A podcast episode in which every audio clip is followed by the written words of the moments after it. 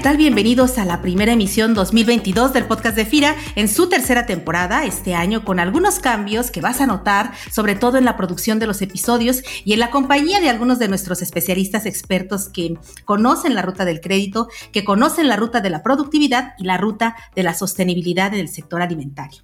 Hoy, como ya habrás visto en el promocional del podcast, iniciamos el año con una participación estelar porque vamos a platicar nada menos que con el director general de FIRA, el actuario Jesús Alan Elizondo Flores acerca de los retos y las perspectivas que tiene FIRA como entidad de fomento, como entidad de desarrollo en el sector alimentario y el medio rural. Así que, Actuario, pues qué gusto abrir este año nuestro podcast institucional con tu presencia en este espacio de comunicación que es de todos en FIRA y que compartimos también a través de nuestras plataformas digitales como Spotify, iTunes, Apple Podcasts, Google Podcasts y redes sociales para que todo, todo el que quiera conocer pueda conocer y aprender de la experiencia y conocimientos que aquí compartimos. Así que, Actuario Alan Elizondo Flores, muy bienvenido al podcast de casa. ¿Qué tal, Ceci? Pues muy buenas tardes. Muchas gracias por la invitación y un afectuoso saludo a ti y a toda la audiencia de este podcast. Muy bien, este actuario. Pues yo, yo no quisiera que, que fuera para dar una entrevista de acartonada, sino un espacio donde te sintieras en la confianza de compartir con nuestros compañeras y compañeras de FIRA y con nuestros escuchas del podcast lo que tú en tu calidad de director de la institución visualizas para orientar los esfuerzos de quienes trabajan en FIRA para mejorar las condiciones de vida, principalmente de los pequeños productores y productoras de menor escala en México. Y bueno, como estamos aún en una situación de impacto por la pandemia de COVID, es obligado preguntar primero, ¿qué aprendizajes piensas que como institución nos ha dejado la pandemia para adecuar el portafolio de negocios de FIRA a las necesidades de financiamiento de los productores y empresas del sector rural? Sí, Ceci, pues déjame decirte que una situación como la que describes, es decir, esto de la pandemia, es una situación pues crucial y clave para una institución de fomento como lo es FIRA. Realmente hay muchos aprendizajes que se pueden tomar en la situación sobre todo que prevaleció en el año 2020 y todavía a la fecha podemos ver algunos efectos que se siguen manifestando, pero déjame entrar en, orden. Yo creo que podemos empezar por un tema más contextual y hablar de, del hecho de que nuestro sector sí tuvo una afectación, realmente la tuvo en las cadenas agroalimentarias, en varios eslabones, pero permaneció como un sector esencial, eh, al igual que el sector financiero, que es en donde nosotros nos movemos. Entonces realmente fuimos un sector afortunado en términos relativos, pero no por eso podemos decir que la pandemia no afectó a este sector o no hizo un llamado a la institución a operar de manera extraordinaria. Y bueno, es aquí donde otro tema contextual es el impacto que tiene un efecto como la pandemia sobre la liquidez que hay alrededor del sistema que es, eh, esta sí se vio muy afectada y afecta a todas las actividades, no solo las actividades del sector agroalimentario.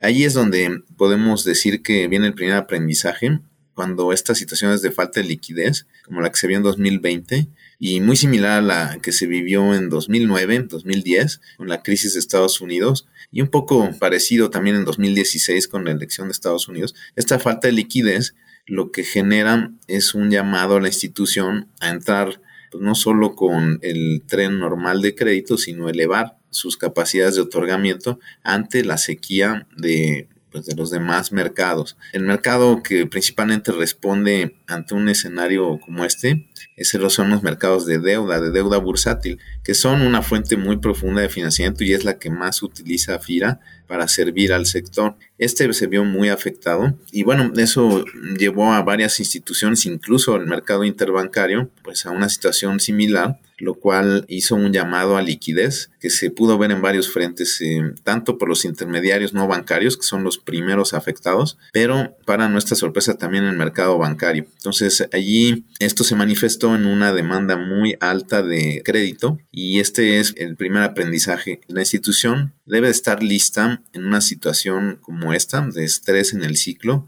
para poder dar esa liquidez, hacerse de la misma en los mercados y poder mantener al sector sin alteraciones y con el servicio que está acostumbrado. Ese sería un primer aprendizaje. ¿Qué podemos aprender también? Vámonos ya a otro nivel de impacto que serían los pequeños y medianos productores. Y pues nos dimos cuenta que muchos de ellos sí tuvieron que enfrentar situaciones pues, como de canales comerciales caídos, algunas alteraciones en el costo de sus insumos. Recuerda que el precio del tipo de cambio subió. Muchos de los que son transformadores del producto del campo vieron el costo de sus insumos subir. Entonces, aquí es donde te das cuenta que la carga de la deuda que ellos eh, venían arrastrando se vuelve cada vez mayor. Y el segundo aprendizaje, entonces, lo tenemos que la institución tiene que actuar rápido y sobre todo con flexibilidad y efectividad para que esta carga de la deuda se pueda aligerar con paquetes, por ejemplo, de reestructura o de ampliación de plazos en la deuda o incluso de actualización de tasas, que la verdad es que en eso sí tuvimos buenas noticias porque las tasas fueron bajando. Entonces eso ayudó muchísimo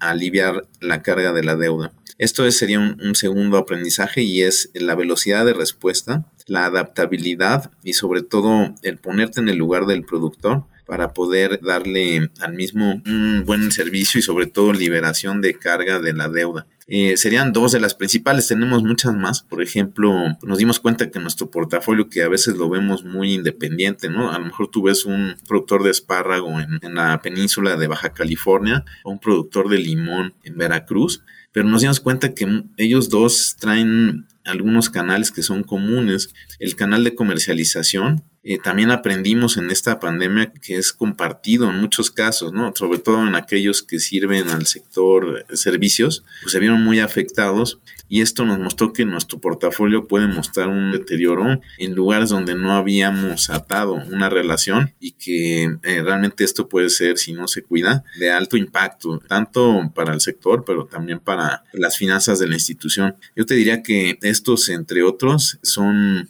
aprendizajes de, esta situación que tú refieres, sí. Decías ahorita ponerse en el lugar del pequeño productor. ¿Cómo lograr que un pequeño productor con baja productividad y rentabilidad y con garantías o, o, con falta de colaterales de crédito insuficientes para poder integrarse al mercado de oportunidades de financiamiento, cómo poder lograr integrar ese pequeño productor al crédito? Eh, sí, sí, mira, aquí yo creo que la pregunta es como un buen pase para platicar del modelo que FIRA practica. Déjame comparar dos modelos, ¿no? Un modelo en el cual FIRA fuera una institución de primer piso que abre su, pues, todas sus ventanillas o todo el crédito directo y, y, este lo distribuye en toda la República. Ese sería el modelo uno. De hecho, tenemos a la Financiera Nacional que lo practica y pues es una, una aliada ¿no? importante de nuestra institución. Y tenemos el modelo de segundo piso, que es, eh, no nos permite hacer eso, sino que nos lo pide hacer a través de una red de intermediarios. Entonces esto me lleva pues, a hacer esta comparación. Si quisiéramos llegar a un pequeño productor, pues hay de dos formas, ¿no? La primera que es como financiera nacional, abrimos ventanilla, lo recibimos, perfilamos el crédito según sus características, lo otorgamos. La segunda es buscamos un intermediario que opera en la región, uno especializado a lo mejor también en la cadena, y lo apoyamos para que de manera conjunta con algún producto de FIRA le preste a esa pequeña persona. En la experiencia institucional yo te diría que este segundo modelo puede ser un poco más eh, pues complicado porque necesitas la conjunción de voluntades. En la conjunción de voluntad de FIRA, del productor, pero del intermediario. Eso no siempre es tan flexible como el primer modelo, donde pues tú vas y le prestas. La gran ventaja de este segundo modelo es que primero pues le da una buena dosis de sustentabilidad financiera a ese crédito porque tienes capital del sector privado también involucrado en la toma de riesgo. Pero segundo, nos lleva a que pues desplegar un conocimiento que difícilmente podría tener FIRA amasado en toda la institución, que es, por ejemplo, el conocimiento del sector ganadero en la región de, pues, de Tabasco para el productor mediano chico. Eso, eh, tenemos intermediarios, hay una unión de crédito que conoce ese riesgo. FIRA, pues debería de haberlo desarrollado si fuera de primer piso. Lo que quiero decir es que aprovechas la experiencia que hay en, en todo el sistema financiero mexicano para llegar exactamente a donde tú deseas llegar. Y entonces me lleva entonces a la respuesta de tu pregunta, ¿cómo podemos llegar a darle ese crédito al pequeño producto? Bueno, pues eligiendo al intermediario apropiado y sobre todo teniendo productos que ayuden a que éste pueda recibir nuestro fondeo. A veces es tan chico el intermediario y tan especializado que resulta difícil que incluso FIRA llegue con él. Y esa ha sido la prioridad que hemos planteado en nuestro plan estratégico, el poder subir a nuestra red muchos intermediarios. Esto sería en cuanto a cómo bajar el recurso, Ceci, pero también tú lo mencionaste con claridad en, plantear la pregunta, necesitas suplir algunas carencias que pueda tener el, ese pequeño productor como lo son esa falta de colateral o a lo mejor esa calidad en la producción que requiere su mercado objetivo, ¿no? Hablemos de certificaciones, hablemos de producto de calidad que se pueda comercializar en un, mercado serio, ¿no? Y bueno, también este, herramientas que nos permitan perfilarlos mejor. Todas estas son como barreras que le han impedido acceder al crédito. FIRA, pues cómo lo logra abatir o bueno, está en esa, en esa tarea constante pues a través de productos. Para colateral, pues hoy un producto de garantía, los tenemos varios. Para asistencia técnica, pues nuestra bolsa de subsidio para pagar capacitación. Para abrir un mercado, pues eh, nuestros programas de desarrollo de proveedores con las empresas tractoras y la fuerza de coordinación de regionales. Y para perfil crediticio, pues nuestras herramientas de puntaje crediticio, que ya nuestra área de riesgo está haciendo cada vez más y mejores herramientas para pues, para lograr eh, abatir estas barreras. Yo pienso que por ahí va, y estas son este, tareas constantes y, no podemos eh, cantar victoria en ninguna. Es cierto, y en ese sentido, cuando hablabas de estrategias, de herramientas, de productos, de lo que tenemos, justo en el inicio de 2020, en el marco de toda la incertidumbre por COVID, iniciamos en FIRA una definición estratégica para alinear nuestros esfuerzos en tres objetivos prioritarios. Digo, el sector tiene muchas, muchas áreas que abordar, pero nosotros puntualizamos tres objetivos para atacar o digamos atajar las problemáticas del sector, que es impulsar la inclusión financiera, incrementar la productividad y eficiencia y fomentar e impulsar también la sostenibilidad mediante el apoyo eh, o el impulso a proyectos sostenibles, amigables con el ambiente. ¿Qué productos y servicios tendrán prioridad dentro de esta estrategia institucional que nos planteamos y qué aprendizaje nos está dejando la implementación de la misma estrategia que ya tenemos corriendo con ella poco más de un año? Bueno, déjame decirte que una parte esencial de nuestro reto es que los saldos de crédito que hemos logrado dispersar cada vez cobren más lo que yo le llamo con mis colegas de contenido. Eh, mira, deja darte una experiencia. Eh, fuimos a Jalisco, nos invitó el gobierno del estado para firmar un convenio eh, con una empresa de nombre Cesajal. Todo esto en torno al crédito para generar aceite de la semilla del girasol. Entonces, incluso asistió pues representantes de una comunidad indígenas huicholes que están en el norte del estado, una zona que por cierto nuestra colega promotora nos describió que sí se invierte al menos unas tres horas para llegar a la comunidad donde se siembra este girasol. Y bueno, realmente cuando tú ves el impacto, ves las personas, ves la organización que se logró, la empresa, el apoyo del Estado, porque aquí el Estado también entró con un fondo de garantía y obviamente nuestro personal, te das cuenta que fue un crédito de mucho impacto que bien difícilmente hubiera logrado darse si no hay esta conjunción de esfuerzos.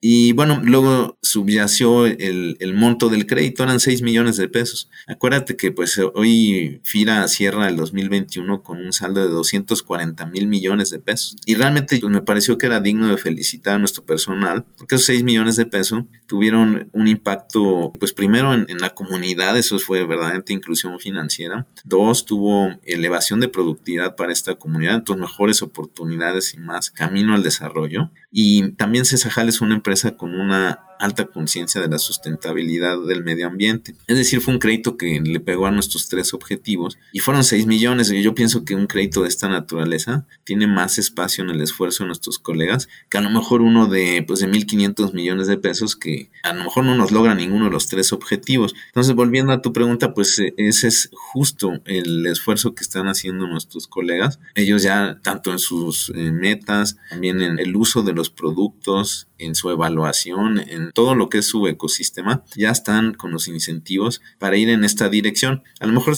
estoy exagerando un poco los extremos, este Ceci, pero sí quisiera hacerte el comentario que el reto principal es este darle contenido al saldo en este estilo. Y bueno, esto no va tampoco en contra ni en merma del saldo, ¿no? Porque el saldo pues fue el máximo histórico de FIRA. También a la vez se mostró crecimiento cuando con la banca pues, ha habido más bien decrementos y pues ganamos penetración en el sistema. Entonces, las dos cosas pueden hacerse y ese es el reto, ¿no? Que se haga con un buen balance. Es muy importante esto que dices acerca de lograr la penetración del crédito en estos sectores, que es, es un sector además difícil, es un sector complejo por la dispersión, por la falta de tecnología, eh, por la falta de este, intermediarios financieros que están en la región. Y en esta experiencia, en 67 años de gestión que tenemos ya en el sector, pues hay mucho que capitalizar, pero también hay mucho que cambiar y que renovar, sobre todo porque el sector financiero va evolucionando como todos los sectores, también de la mano de la tecnología y en ese sentido, pues también el sector agrofinanciero. ¿Qué necesita hoy cambiar el FIRA para poder ser más eficiente, para poder ser más oportuno,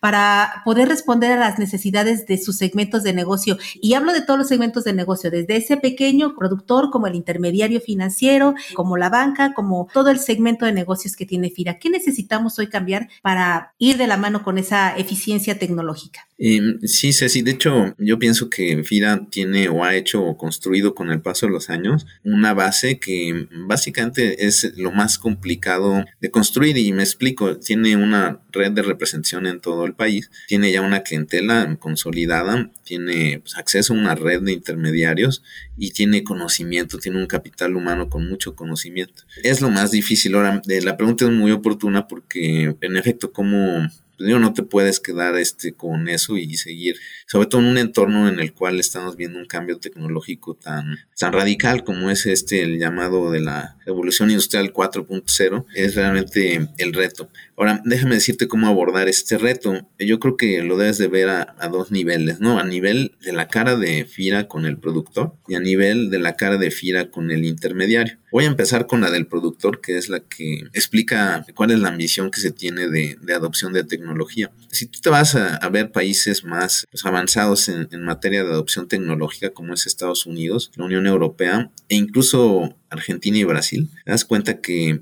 la adopción de tecnología ha sido pues, mucho más profunda y tiene que ver en buena medida con que las extensiones y los productores pues, son grandes o tienen mayor volumen que en México y eso le ha dado una entrada natural a las nuevas tecnologías porque tienen un costo pues importante de entrada y sobre todo al inicio que es cuando se rompe ¿no? con el molde y son dos tipos de tecnologías vamos a hablar de la primera mitad que es aquella tecnología que va asociada a la maquinaria que se usa en el campo y la segunda mitad que tiene que ver con el uso de tecnología a través de software para guiar la actividad agrícola. ¿no? Son esas dos líneas. Bueno, eh, con respecto a la primera línea, pues se trata de traer hacia la maquinaria un cúmulo de instrumentos como es este, el Internet de las Cosas y sobre todo la lectura de condiciones alrededor de la maquinaria que le permiten a la misma tener más eficiencia y sobre todo muchos ahorros en el uso de insumos y sobre todo también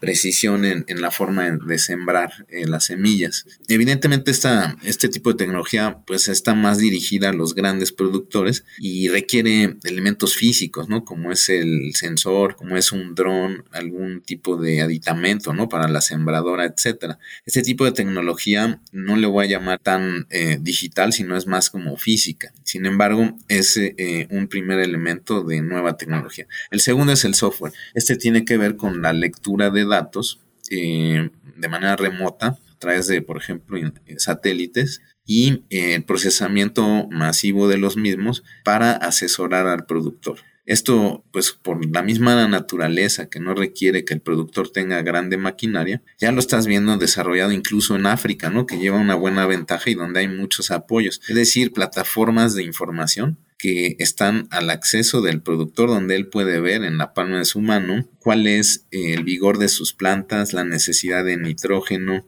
cómo evoluciona con respecto a la curva de evolución esperada de, su cultivo, puede recibir consejo meteorológico, puede acceder a una red de intercambio de información con vecinos y con asesores especializados, puede acceder a servicios financieros, en fin, es eh, innumerable el número de elementos que le puedes poner en la mano. Se ha dicho que esta segunda vía pues también pues la usan los grandes productores y sí es cierto porque el pequeño productor todavía no tiene acceso a la conectividad necesaria. Sin embargo, tú ves las curvas de evolución de la conectividad le puedo decir que la mejor apuesta para alguien que quiere llevar tecnología al campo es a través de plataformas como esta, porque eventualmente esa conectividad sí va a llegar y la apuesta es que llegue a través de los satélites. Ya al día de hoy, tú ves la cobertura en México, pues es bastante amplia. Entonces, esa es la segunda apuesta. Y esa, déjame decirte por qué es tan relevante para FIRA, porque hoy FIRA ya practica mucho de lo que busca este mecanismo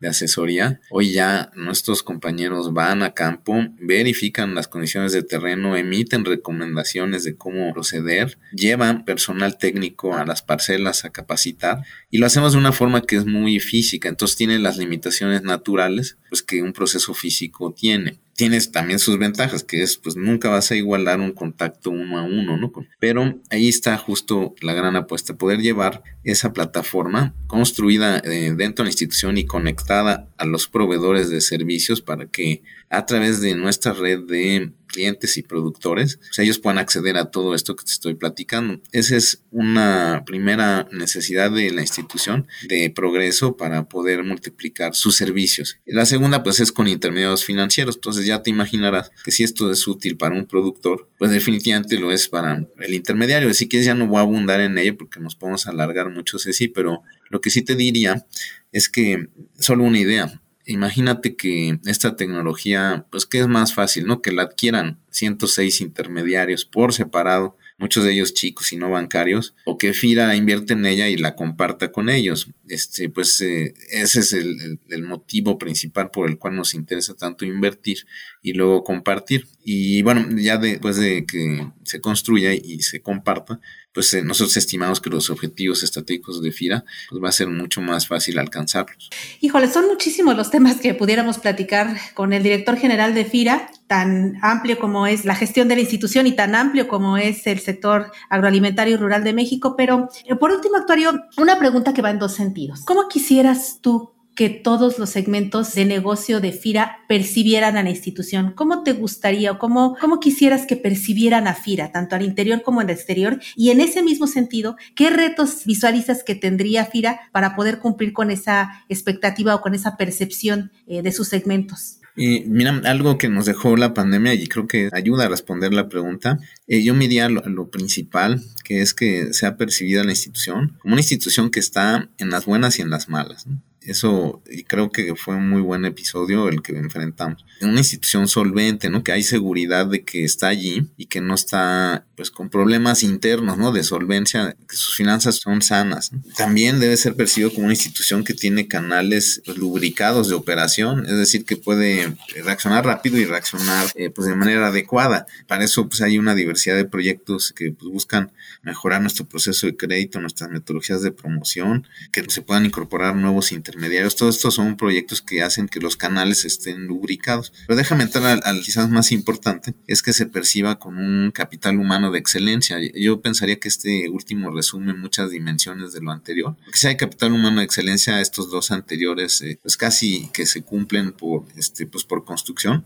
Pero sobre todo, y yo lo veo cuando salgo a las visitas de clientes en los estados, eh, hay muchas referencias, ¿no? De la atención que el personal tiene con los clientes, que son positivas, no solo del presente, sino también en, el profundo pasado. Luego vamos a ver empresarios que se ve que ya llevan, no sé, vamos a decir 50 años con su granja, por ejemplo, de, pues, de producción de leche con sus, vacas, y te dicen, oye, es que en 1985 este, yo tuve esta experiencia, te dicen el nombre de nuestro ex colega y te hablan de una calidad en la atención, es pasado, presente y bueno, pues responde a la pregunta, pues queremos que en el futuro permanezca y sea todavía mejor. Yo pienso que esa es eh, parte importante de la clave de que esta institución sea percibida como es. Te digo, podríamos entrar a qué retos hay de entorno, ¿no?